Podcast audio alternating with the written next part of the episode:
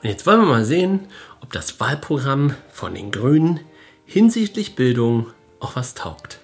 Den Rotstift habe ich schon und wir gehen jetzt gemeinsam durch und streichen alles an, was uns nicht gefällt.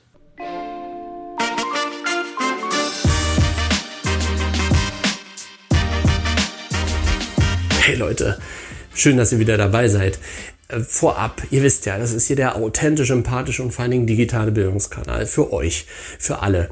Ähm, und nein, das ist keine Wahlwerbung in dem Sinne. Ich möchte mir einfach in den nächsten 1, 2, 3 Videos einfach mal anschauen, was haben die großen Parteien so vor im Bereich Bildung. Wo stehen wir? Wo wollen wir hin? Und sind die Ziele, die sie haben, da realistisch oder überhaupt realitätsnah? Ähm, viel Spaß also damit und jetzt geht's los. Wie jeder von euch weiß, in zwei Monaten sind Wahlen. Und noch sind draußen keine tollen, super dekorativen Wahlplakate, aber die werden kommen. Und die haben natürlich Schlachtrufe. Und für mich, wie ich eben schon im Intro gesagt habe, ist natürlich der Bereich Bildung sehr interessant. Heute schauen wir uns einfach mal an, was können die Grünen, was versprechen die Grünen und wohin wollen die Grünen? Haben sie die Probleme gerade erkannt, die so aktuell brisant sind? Oder schlittern wir mit einer Bildungspolitik wieder so fünf Jahre rum? Bildungspolitik ist Chancenpolitik. Also Chancenpolitik gibt's ja so nicht, aber Bildungspolitik hoffentlich schon. Und wenn die gut und vor allen Dingen stabil ausgebaut ist und auch umgesetzt wird, dann haben wir natürlich auch bessere Lebenschancen. Das heißt, je besser meine Bildung ist, desto mehr Geld kann ich eventuell verdienen, desto sicherer ist auch mein Job. Ja, und das bedeutet auch, dass der Zusammenhalt wieder größer wird wenn wir denn gemeinsam an Bildungszielen arbeiten und an Bildungsstrukturen. Und das schaffen wir, so die Grünen in ihrem Wahlprogramm, vor allen Dingen auch durch die Nutzung unserer Vielfalt, unserer Vielfalt in der Gesellschaft. Entschuldigung. Hallo, würde hier jetzt gern auch in die Schule gehen wieder eine richtig gute Schule besuchen. Der erste Punkt beginnt gleich mit dem Recht auf gute Schule. Jetzt könnte man denken, wow, jetzt kommt ein gutes Schulegesetz, weil das gute Kita-Gesetz ja auch schon so wunderbar funktioniert hat. Doch, Teile davon schon. Nicht alles ausbaufähig. Es geht hier mehr um Bildungsgerechtigkeit herzustellen. Und da sind Schulen, die in besonderen Lagen stecken, ja natürlich manchmal außen vor und bräuchten einfach mehr Mittel, bessere Infrastruktur, um auch hier richtig gute Bildung stattfinden zu lassen. Ich weiß ja nicht, wie es euch erging in eurer Schulzeit, aber ich erinnere mich an sehr marode Infrastrukturen und nicht immer die höchst motiviertesten Lehrer, weil halt generell irgendwas nicht gestimmt hat. Schreibt doch gerne mal in die Kommentare. Was sie scheinbar bemerkt haben, ist die Notwendigkeit von multiprofessionellen Teams. Das heißt, Lehrer, Erzieher, Sozialarbeiter sollen sich besser ergänzen und dadurch bessere Lernumfelde schaffen. Ich meine, heutzutage ist es unfassbar schwierig, mit einem Klassenfeld von fast 30 Kindern oder 25 bis 30 Kindern ein wirklich tolles und vor allen Dingen ressourcenorientiertes Lernumfeld zu schaffen. Und deshalb brauchen wir hier viel mehr Unterstützung aus verschiedenen Expertisen. Und ja, auch Quereinsteiger. Menschen, die eine ganz andere Berufswelt schon erlebt haben, können das Schulumfeld sehr, sehr gut mit ihrer Expertise ergänzen. Außerdem gehen sie noch auf die Verbesserung der Sprachkenntnisse ein. Ja, wir wissen, Sprache ist das Tor zur Bildung und zu Wissen und überhaupt zur Welt ohne Sprache können wir in bestimmten Gesellschaftsschichten überhaupt nicht existieren. Vor allen Dingen, wenn die Sprache fremd ist. Und hier sehen Sie auch die Notwendigkeit, mehr in Sprachförderung zu investieren. Das passiert ja jetzt gerade schon durch das Aufholprogramm, aber da wollen Sie natürlich weiter ansetzen. Ähm, ich würde mir so eine Schule einfach mal angucken, die dann geschaffen wird in Zukunft. Also. Leider kommen wir in diesem Video auch nicht ganz um das Thema Corona rum. Ich weiß, es nervt euch, aber es ist ja ein wichtiger Bestandteil auch der zukünftigen Politik. Denn Corona hat uns gezeigt, dass die Kinder und Jugendlichen nicht äh, ganz oben auf der Prioritätenliste stehen. Das wollen die Grünen ändern. Und zwar mit einem Rettungsschirm. Ja, das ist mal wieder sehr bildlich gesprochen. Das ist so. Aber ja, ein Rettungsschirm für Kinder und Jugend. Und somit auch die Ausweitung und der Ausbau von Sport- und Freizeitmöglichkeiten. Sie wollen mehr in Erlebnis und Kultur für Kinder und Jugendliche investieren, die jetzt in den letzten Jahren, und da brauchten wir Corona nicht, weniger beachtet wurden. Ich war vor einer ganzen Weile in einer großen Ferieneinrichtung, die verkaufen musste, weil die Landesmittel nicht mehr genehmigt wurden. Wir brauchen genau so eine Einrichtung, damit eben Jugendliche, Kinder, auch in den Ferien, in den Freizeiten genug zu tun haben, damit sie eben nicht auf doofe Gedanken kommen. Aber inbegriffen in diesen Rettungsschirmen äh, ist auch die Unterstützung für Beratungsstellen, für zum Beispiel Einzelfallhilfen, die auch finanziert werden müssen. Und es hat gezeigt, durch diese psychische Belastung entstehen Langzeitauswirkungen, die wir nur mit Einzelfallhilfen und mit externen Beratungsstellen fern von Schule und Kita behandeln können. Betrachtenswert empfinde ich den Punkt Wissensvermittlung im Bereich psychische Gesundheit. Ja, für Kinder und Jugendliche. Ihr hört richtig. Und das ist auch gar nicht so fern. Meiner Meinung nach haben wir hier in den letzten Jahren komplett gar nichts gemacht. Persönlichkeitstraining für Jugendliche in Schulen, top. Stärkung der sozial-emotionalen Fähigkeiten im Kindergarten.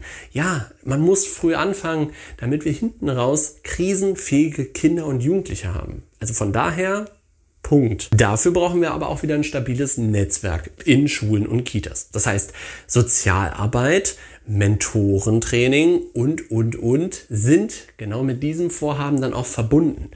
Wir können ja nicht sagen, hey, Kinder, ihr braucht mehr Schulung, äh, macht selber. Das funktioniert natürlich nicht. Wir brauchen die Erwachsenen, wir brauchen die Experten da drin, die genau hier ansetzen können.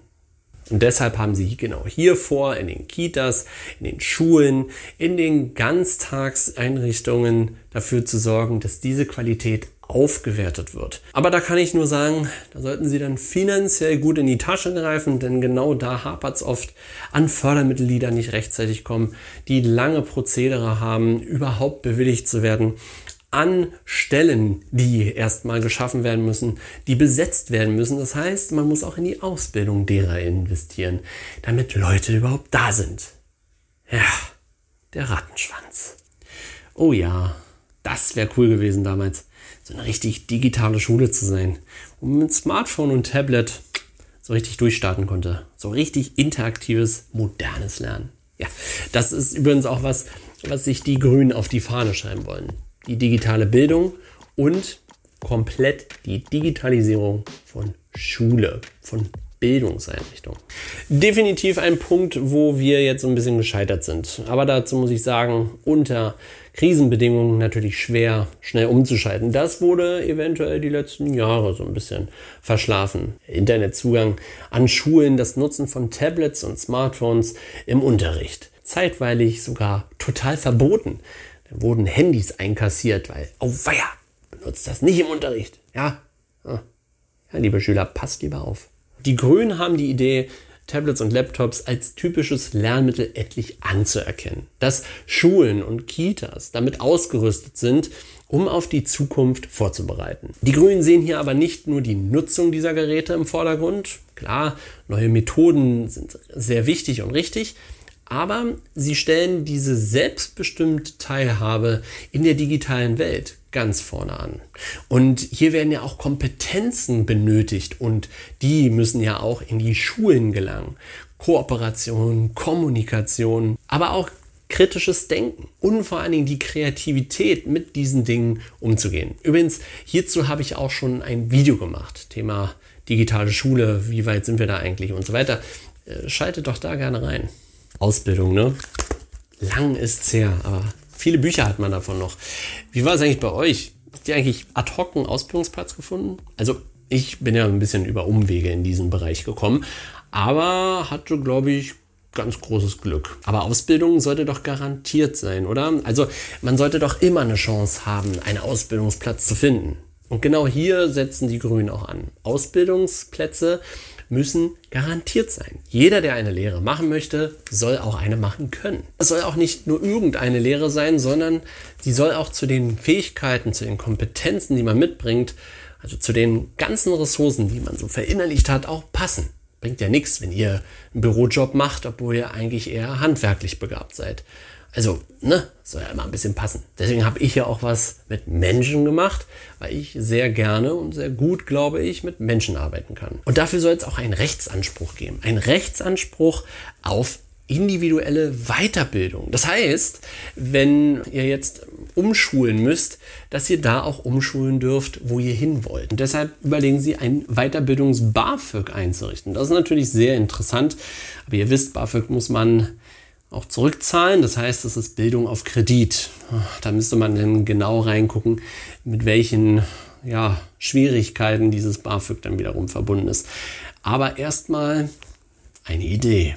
Die Zukunft steht und fällt natürlich auch damit, wie viel Geld in Bildung, in Forschung und Wissenschaft gesteckt wird. Und hier stehen die Ziele ganz klar auf 3,5 Prozent der Wirtschaftsleistung des Landes. Das ist schon recht gut, so im Allgemeinen. Das könnt ihr euch gerne mal ausrechnen. Ähm, aber ist immer noch geringer als zum Beispiel in Waffenexporte investiert wird.